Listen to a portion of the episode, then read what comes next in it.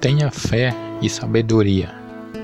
Crie coragem e não expectativas, pois coragem amplia as possibilidades, mas as expectativas fecham o foco no que o outro pode fazer e não no que nós devemos fazer.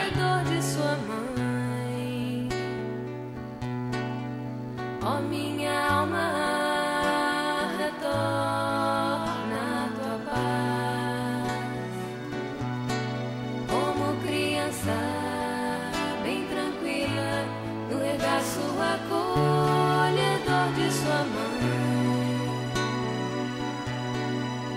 Minha mãe é a Virgem Maria, ela que agora vai me acolher, me abraçar, me perdoar, me compreender, me acalmar.